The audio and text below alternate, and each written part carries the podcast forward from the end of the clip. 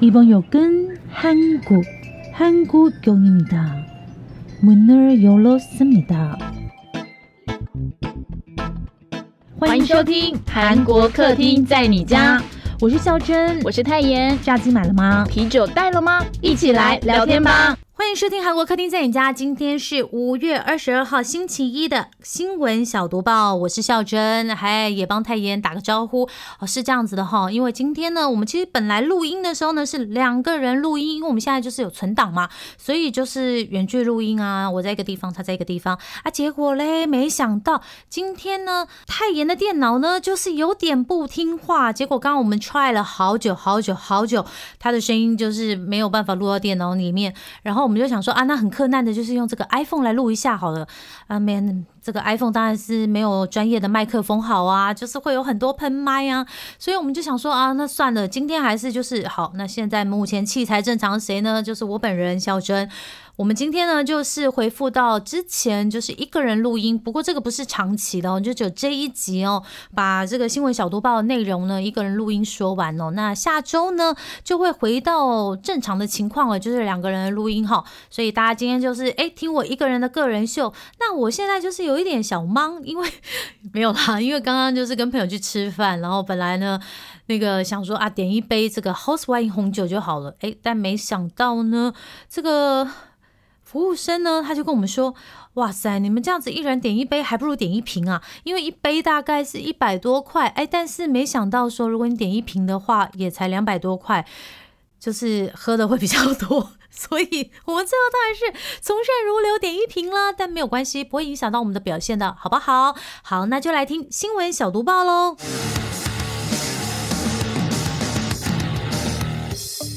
新闻小读报，不能错过的韩国大小事。G7 峰会闭幕，韩国总统首度参访广岛纪念碑。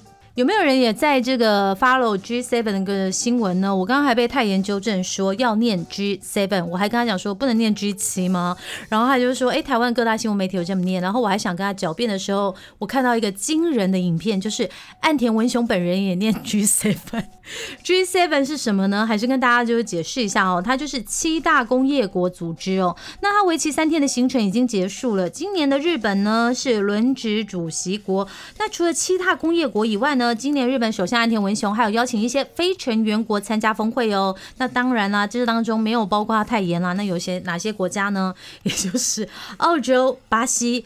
科摩罗，科摩罗在哪里？来，让我来告诉你们一下，在非洲的马达加斯加岛附近，它是非洲联盟的代表。还有哪里呢？库克群岛。诶，库克群岛呢，大家可能觉得有点印象，因为它是在纽西兰的附近。那它的国防外交是由纽西兰监督，但是它有自己的元首了哈。还有印度、印尼跟韩国，还有越南。另外呢，非常特别的是，乌克兰总统。泽伦斯基呢是在这个乌俄战争开打之后呢，第一次来到亚洲哦。那他是搭乘法国提供的这个专机来到日本，真的很不容易。哎，我跟他们基本那个尝试科普了很多了吧？是不是？那韩国客厅在你家呢？当然关注的就是韩国的部分呢。啊，星期天也就是峰会的最后一天的时候呢，韩国总统尹锡悦跟日本首相岸田文雄呢两个人一块到广岛市和平纪念公园的韩国原子弹死难者纪念碑前献花致意，这也是。韩日两国领导人首次共同参观这一个纪念碑哦。那最重要的消息，我们是觉得啦，因为这一次呢，月月来的时候呢，也有跟美国的拜登还有日本的岸田呢进行交流，三个人可能没多久之后会在华盛顿见面哦。然后还有先前我们提过那个华盛顿公报里面提供的这个要共享朝鲜导弹发射的消息呢，这部分也得到确认了。呃，跟大家说一下，目前韩国还不是 G7 的成员国，这必须要主要成员国受。邀才能够加入这个会议哦，所以韩国之前呢也老是在讨论说，哎，什么时候可以变成 G8 呢？在刚刚说的这个 G7 峰会之前呢，加拿大总理杜鲁多呢，跟加拿大部长级长官官员的这些代表团呢，他有先去韩国庆祝两国建立外交关系六十周年。杜鲁多呢，在韩国国会发表演说前呢，先跟在场的这个韩国国会议长金正韶合照。结果呢，你知道杜鲁多有多高吗？我也是被吓到了，他有一百八十八公分呢。那所以呢，他跟这个议长金正韶先生呢，就。展现了这个最萌的身高差啦。金正韶呢，看起来好像为了要高一点呢，还垫起脚尖哦。那杜鲁多看到这个之后呢，就先围蹲，然后后来呢，他就直接劈开双腿。就是你们大家知道吗？就是我们常常看这些韩国演艺报道的时候，会看到有一些比较高的男演员的这个礼貌腿哦，就是为了要降低身高来配合。跟你一起合照的人，那杜鲁多当然就是为了要配合金正韶啦，所以呢，就让韩国媒体觉得，哎，他非常的暖心跟体贴。可是呢，加拿大自己人呢，却觉得杜鲁多非常失礼哦，然后觉得他在这个外交场合好像礼貌都不太够。但是呢，这个杜鲁多其实是蛮特别的，因为他之前跟美国前总统川普会面的时候呢，他把手放在哪里呢？放在对方的肩膀上，就是那种 brother 的感觉，所以他就成为第一个成功破解川普招牌强力。握手方式的人呢？大家觉得他做的好不好呢？好，那就下一条新闻了哈。真的打假球吗？中超韩籍球员孙准浩被刑事拘留。现在介绍一下这一位目前被中国公安刑事拘留的韩国足球球员孙准浩是谁呢？孙准浩是韩国国手，今年三十一岁。二零二二年卡达世界杯，韩国队踢进十六强。那在世界杯的三场球赛中呢，孙准浩呢都有作为替补球员上场。那基本呢，这已经是对他的实力的一种认可嘛。毕竟要在国家最强的人才能够进入国家。队啊，那除了韩国国手的身份呢？孙准浩在二零二一年二月之前呢，都是全北现代的球员。他本人也是二零二零年球季 K ONE 联赛呢，他拿到 MVP 哦。所以对韩国喜欢足球的人来说，应该孙准浩是耳熟能详的名字啊。K ONE 是什么呢？K ONE 就是韩国足球职业联赛的最高级别。但孙准浩呢，在二零二一年二月之后呢，就转投到中超，就是中国。的职业足球吧的山东泰山队哦，那事情呢就是在这之后发生的。五月十五号星期一的时候呢，孙准浩被中国辽宁省公安带走刑事调查。隔了几天之后呢，他的经纪人江晨曦就说，因为孙准浩被捕的时候呢，正好要带着小孩在上海机场搭机，结果却当着孩子的面前就被带走，然后进行强制调查。那这起收贿案呢，目前山东泰山主教练郝伟。呢，已经因为同一个罪名被捕。那会涉及到孙准浩的部分，是因为在二零二零年，孙准浩从韩国球会全北现代转会到山东泰山的时候呢，当时山东泰山付了六十亿韩元的转会费。不过呢，在这过程中有中国中介前客机构介入哦，所以刚才不是说吗？有贿赂的问题要需要调查嘛？因为当时呢，中超有规定，外籍球员的年薪上限是四十二亿韩元左右。那孙准浩这边是说了，他们照规则行事，没有向中方收贿。前几天呢，听这个韩国新闻节目的时候就说了，那记者说，因为这个案子呢，他们其实也在关注，说到底有没有收贿的部分，是不是跟中国中介机构有关？因为当时呢，孙准浩在这个机场的时候，他是因为小孩子就是身体不好，才要紧急回韩国。那他自己呢，好像也买的也是四天三夜的来回机票，并没有只买单程了。那详细的事情还是要再看看之后发酵的结果。因为当然也是会有人想到，哎，前阵子呢，韩国总统尹锡悦发表了很多关于台湾的言。言论哦，《华尔街日报》就说呢，韩国球员孙准浩在中国被刑事拘留，使得呢在中国被拘留的外国人又多了一位。嗯，下一条，百亿楼主何志愿房产苦无租客，年损两亿韩元。居然是在不动产版面看到何志远姐姐的消息哎，原来何志远姐姐在二零二零年的时候呢，以自身设立的 Hayweather Entertainment 这家公司的名义，Hayweather 就什么意思呢？太阳与月亮哦。那他以这个公司的名义呢，买下位在这个松苏洞一嘎，就是圣水洞二街的八号楼。当时呢，他花了一百亿韩元买下这一栋楼，那每平大概是一亿两千八百万韩元。这里呢，也是圣水。洞最热闹的地方，那这一栋建筑物呢有八层楼高，然后有一层地下室。但是何志远呢，不知道是不是买贵了，因为去年呢附近类似的建筑呢，每平大概是以七千六百四十九万韩元卖掉哦。那相比下来呢，何志远姐姐买贵了快两倍吧。那大家也知道，美国升息有影响这个韩国的房市哦。那这些楼主当当然也是哦。目前不动产界就预测哦，和志院呢可能贷款了八十亿韩元，大概每个月要支付的利息是两千六百万韩元，就是用一年四帕利率来算的话。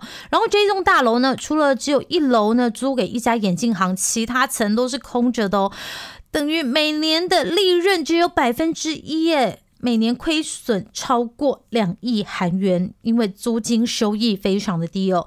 那目前呢，何志远的这家公司呢是没有表达任何意见的。那这家公司呢是由何志远的妈妈当代表，何志远本人呢是公司的理事。呃，看到这个新闻，我就想到，哎，原来何志远买房的时候自备款只有二十亿，等于是两成五千万台币耶！哇，Oh my god！台湾网红出席时尚精品秀，抓 IU 的手被炮轰。这件事情呢是发生在 cucci 的精品秀哦。那这一场精品秀呢，呃，它之前是选在首尔的景福宫举办，超级多人去的。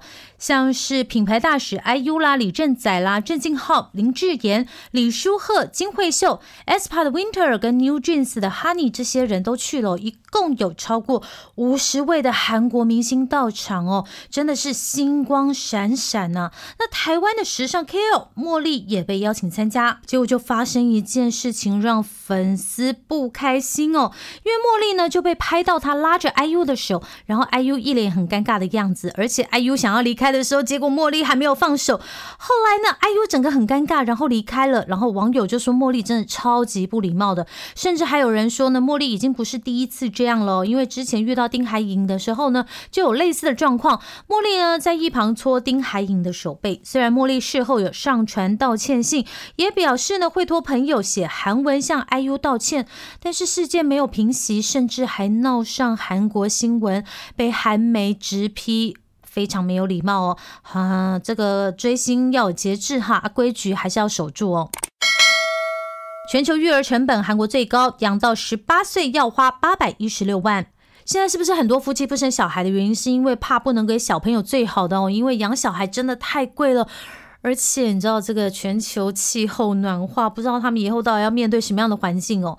那根据呢韩国媒体的报道呢，最新的一份统计呢，全球育儿成本最高的国家在哪里？没错，就是韩国。成本呢是人均国内生产总值的七点七九倍，大概就是八百一十六万台币左右哦。那中国是第二名，第三名则是德国，接下来是法国。但是韩国呢，却是有着我们之前说过的嘛，全球最低的生育率。哦，那钱都花在哪里呢？这八百多万都花在哪里呢？其实大家有看韩剧应该都知道哈，就是花在这些就是上课之后的补习班哦。二零二二年，韩国父母呢为小朋友上私立补习班呢，总共花了多少钱呢？加起来是二十六万亿韩元，等于每个小朋友呢每个月要花一万八千元的补习费。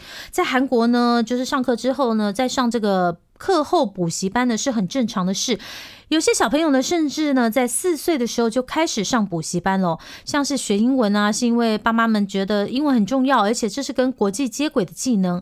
那当然还有一个原因啊，应该跟台湾的爸妈有点像，因为爸妈都在上班嘛，所以也没有太多的时间照顾小朋友，所以补习班也算是一个保姆场所的概念哦。虽然私立幼儿园呢也有提供体育、音乐或是其他的艺术课程呢，但是呢更重视英语跟数学。而这些补习班的钱呢，也让爸妈喘不过气，所以也有一些夫妻不想生小孩了。那其实穷养、富养都能养呢，但是不要把小朋友养到歪掉，这个是最难的吧？空气有毒 again，韩国新冠消毒剂毒性没公开啊。这是韩国新闻媒体 JTBC 的独家报道。那主要的内容是在说呢，韩国在新冠肺炎期间呢，常用的这个防疫消毒剂里面含有四级的氨。这个氨好像就是我们台湾说的阿莫尼亚。拜托，跟化学很熟的人可以跟我们说一下吗？那 JTBC 说呢，这一款是加在这个加湿器杀菌剂里面，是毒性很强的成分。你可以用毛巾呢沾一点来擦东西、清洁东西。可是如果是用喷洒的方式的话，绝对不行哦。当时呢，虽然有人提出这样的危险性哦，可是韩国环境部呢还是说，诶，它很安全。另外呢，吸毒性实验已经被豁免了。但是记者呢追查发现，其实当时环境部有做了动物试验哦。它试验呢，如果在封闭环境里面吸入会有什么结果？结果是致命的，因为这个实验结果呢，吸入这个成分的这些老鼠的肺呢都有发炎跟充血，然后一些体内的组织也有溃疡。另外呢，在零点三 ppm 浓度下暴露超过四个小时以上的老鼠都死掉了。可是当时环境部的报告说呢，他只有说呢，哎，零点一九三 ppm 的浓度就可以致死，但是没有把上面的这个实验结果都说出来了。那新冠时期呢，这一款消毒清洁剂呢，在哪里用呢？有医院还有办公室。可是呢，根据这个消息呢，韩国环境部就回应说呢，如果是被 WHO 认可或者是 OECD 的这个两个国家以上的国家批准的话呢，那就适用豁免吸入毒性的规定哦。也就是说呢，这一款消毒剂呢是被批准用在新冠肺炎的公共防疫。另外呢，韩国政府也反驳说，国立环境科学院进行的吸入毒性实验呢，并不是根据消毒剂的安全性问题来进行的实验哦。虽然是有豁免了，但是目前呢，韩国环境部被批评的重点是你根本没有公布当时实验的有害结果啊。那现在被揪出来，当然会编得很惨哦。好，那查了一下呢，刚刚说的这个含有四级的氨，这个氨呢，它是常常用在清洁剂里面，但没有发现暴露在一般的环境浓度中的氨呢，会对人类健康有影响。只有说呢，如果你暴露在这个非常高浓度的氨里面呢，可能会对肺造成伤害跟死亡。那有些气喘的人呢，可能对这个氨更敏感啊。我是觉得啦，这些东西都可以杀死病毒了，本来就应该很毒吧。因为我们之前待的公司，它有大规模消毒啊，大家都是像逃难一样要避开，而且喷洒的人也是全副武装啊。留意身边人，韩国孤独死危险群达到一百五十二万人。这数据真的是有点惊人哦！韩国保健局呢委托调查机构呢，他就做了一项民调显示哦。韩国孤独死的危险群人口高达一百五十二万人以上哦。那这个抽样调查的结果是有哪些人呢？总共是九千四百七十一名受访对象，他们提出了哪些问题呢？像是一周内社交次数少于一次，就等于说你可以一整个礼拜都不跟人见面。然后每天吃饭次数少于一次，哇，这真的是有点夸张了。还有身体不舒服的时候没有人可以帮忙，这大家加起来大概零零总总十个问题啦。再依照全国人口比例去分析。那得到上面这个一百五十二万人以上可能有孤独死高危险群的这个数字哦。其中呢，你们知道是哪个年龄层的人最多呢？就是五十到五十九岁的年龄层哦，占全部的比重大概是百分之三十三点九，比七十岁以上的群体还要高啊。那在这个报道里面有提到哦，最近五年内哈，韩国孤独死的人数是一万五千零六十六人，其中男生呢有百分之八十四点二，比女生多五倍以上。那然后呢，五十到六十九岁的人呢占。一半以上有百分之五十八点六哦。韩国政府呢，为了降低这样的状况呢，特别把里长还有这些什么地方的这些妇女会啊、老人会啊，还有一些就是爱心商店啊，培养成这个防御孤独死的守门人哦。嗯，只能说就是大家呃，可以就是多多关心邻里一下。雪莉最后一座女孩四亿二 Netflix 下个月上线。粉丝们终于有机会透过作品再见到雪莉了。Netflix 透过 Twitter 公布呢，雪莉生前的最后作品叫做《女孩四亿二》，是十九禁的独立短片故事。那第一季呢分成四部曲，当时呢 IU 拍了第一部，那雪莉在拍第二部的时候呢就离开人世了。现在要重新上映，将由五位导演呢分别指导不同的短片，希望可以让粉丝重新透过荧幕看到雪莉。那也是雪莉送给粉丝最后的礼物了。孔刘稀饭来台湾，本周台湾首店插旗华山。大家知道吧？其实韩国人只有生病才会吃粥，嘿，所以说呢，台湾这个清粥小菜对他们来说应该是很特别的体验吧？那在韩国想吃粥要去哪里呢？很多人都会去本粥这个品牌开的连锁店，这真的是韩国很有名的粥店哦。在韩国也有很多连锁店，那这家店呢，它要来台湾开分店的。我觉得选址也很特别，因为它就在华山文创园区附近哦。比较特别的是呢，它的菜单有松露鲍鱼粥、章鱼泡菜粥、生鸡鲍鱼粥，都是比较。稠的那一种粥啦。当然还有红豆粥也是很有饱足感。可是我没有吃过台湾分店，那以上都是在韩国吃的感受。有兴趣的人可以试试看。以上呢就是今天的韩国新闻小读报。哇塞，五月二十二号嘞，下礼拜五月就结束了。